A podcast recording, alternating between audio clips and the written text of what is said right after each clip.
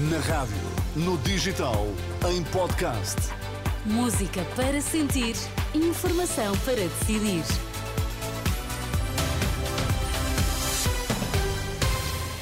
Altura de sabermos o que é que está em destaque nesta edição. André Rodrigues, bom dia. Olá, bom dia. Novo balanço da tragédia em Espanha: 4 mortos, 15 feridos na sequência de um grave incêndio em Valência. Por cá, militares admitem contestação caso as forças de segurança sejam aumentadas. Então, e no desporto, Pedro Castro Alves, bom dia. Bom dia. Sporting sem preferência para o sorteio dos oitavos de final da Liga Europa. Temos chuva, vento, agitação marítima. É o inverno de volta nesta sexta-feira. Vamos lá à edição das nove na Renascença com o André Rodrigues. Tragédia em Espanha. As autoridades confirmam quatro vítimas mortais, 15 feridos e entre 19 e 15 desaparecidos.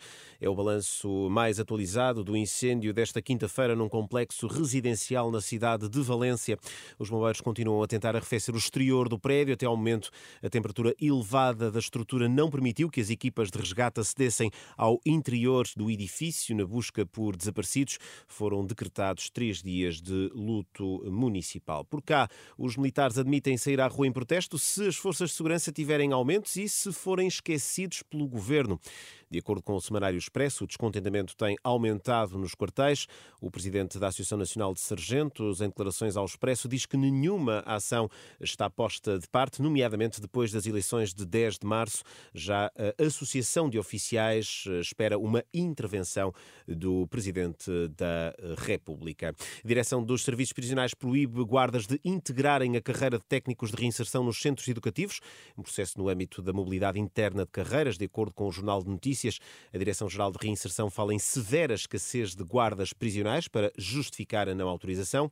O JN indica que cerca de 500 destes profissionais estão atualmente de baixa e perto de 700 poderão aposentar-se até ao final deste ano. E precisamente os técnicos de reinserção estão hoje em protesto, em dia de greve, manifestam-se diante da Direção-Geral dos Serviços Prisionais em Lisboa.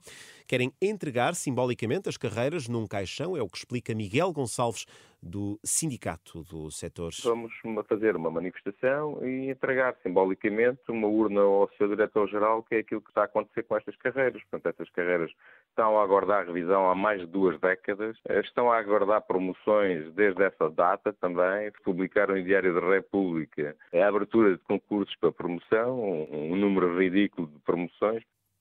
Manifestação promovida pelo Sindicato dos Técnicos da Direção-Geral de Reinserção e Serviços Prisionais arranca às 11 da manhã. Aumentos salariais para 70 mil trabalhadores das instituições de solidariedade social, uma valorização de 3,75%. O anúncio feito pela Federação Nacional de Educação, em declarações à agência Lusa, o vice-presidente da FNE diz que a medida consta de um acordo que vai ser assinado esta sexta-feira com a CNIS, a Confederação Nacional das Instituições de Solidariedade. No caso dos trabalhadores não docentes, a valorização será de mais de 5% sobre os salários do ano passado. A entidade reguladora para a comunicação social vai abrir uma investigação à sondagem divulgada pelo partido Chega esta sexta-feira.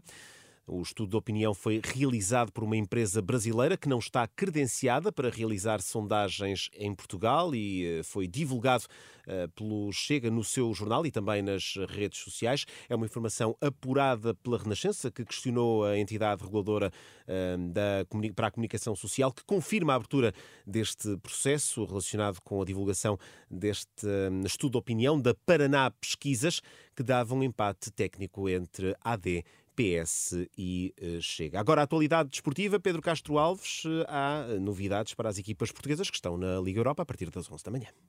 Há sorteio para os oitavos de final da Liga Europa e apesar dos tubarões presentes, o Sporting não tem preferência. Rubén Amorim foi claro no final do encontro com o Young Boys, que garantiu aos Leões a passagem. Não interessa bem os, os adversários, eu falei nesses para dar um exemplo de equipas que, bem, Leverkusen não perde com ninguém, o Liverpool está em primeiro da, da Premier League, dei esses exemplos, mas é, neste momento é indiferente, eu só um, podia sair um desses, mas ganhávamos ao Rio Ave, eu assinava já e depois logo vi.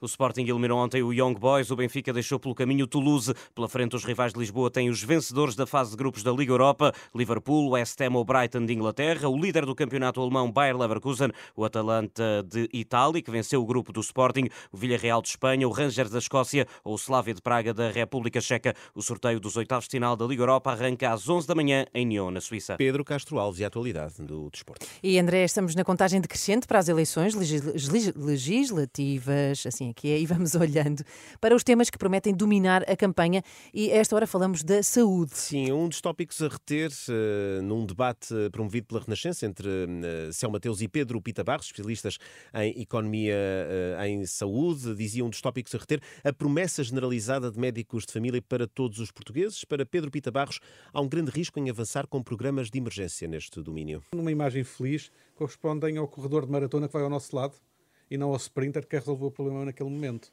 Eh, e nesse sentido, as soluções de curto prazo eh, adiam a necessidade de ter que pensar numa resposta a longo prazo. Qual é o risco grande que existe? É focar tanto no curto prazo que se esquece o que é que se tem que fazer a prazo para conseguir dar esse seguimento para médico de família a toda a gente. Já a Céu Mateus diz ser necessário mais informação para saber se há capacidade de fornecer esses médicos ao Serviço Nacional de Saúde. Eu não sei, porque eu não vi nenhum número. Portanto, isso, isso, é, uma, é uma questão, não é? Que, que teria sido um, um, exercício ótimo agora na, na elaboração dos programas, era perceber se existem ou não os médicos disponíveis para se poder dar um médico de família às pessoas Certos do debate entre Pedro Pita Barros e Céu Mateus, especialistas em economia da saúde, sobre uh, os debates, no âmbito dos debates temáticos que a Renascença promove neste período eleitoral. Em estúdio está a jornalista Ana Kotovic, uh, que olhou mais atentamente para os programas uh, dos partidos. Ana, genericamente, o que defendem os partidos em matéria de saúde?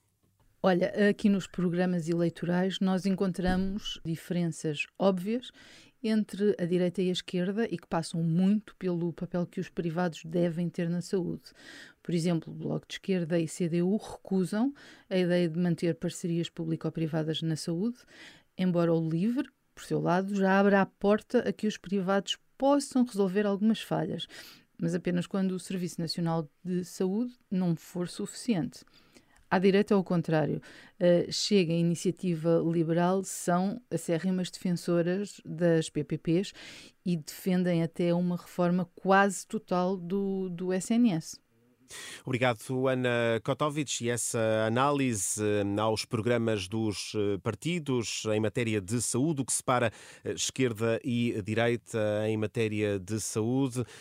E Inês, deixa-me dizer-te que a fechar, e uma uhum. vez mais nesta contagem decrescente para as legislativas, no último dia do debate entre os partidos nas televisões, a Renascença faz as contas a quanto tempo os líderes falaram frente a frente. A análise que se chama debatómetro uhum. conclui que nas 17 16 horas de debate, Quem os líderes mais? dos dois principais partidos, Pedro Nuno Santos e Luís Montenegro, foram eh, aqueles que mais aproveitaram o tempo para falar sobre as preocupações dos portugueses. Uhum. O debate entre o líder do PS e Rui Tavares foi o que teve menos interrupções, em sentido contrário. O de André Ventura e Inês Souza Real, nesse debate, uh, uh, foi, foi o que houve mais interrupções entre os dois líderes dos, uh, dos partidos. esta é uma análise do jornalista Diogo Camilo, para ler em RR. Muito bem, até já, até André. Já. São nove e nove.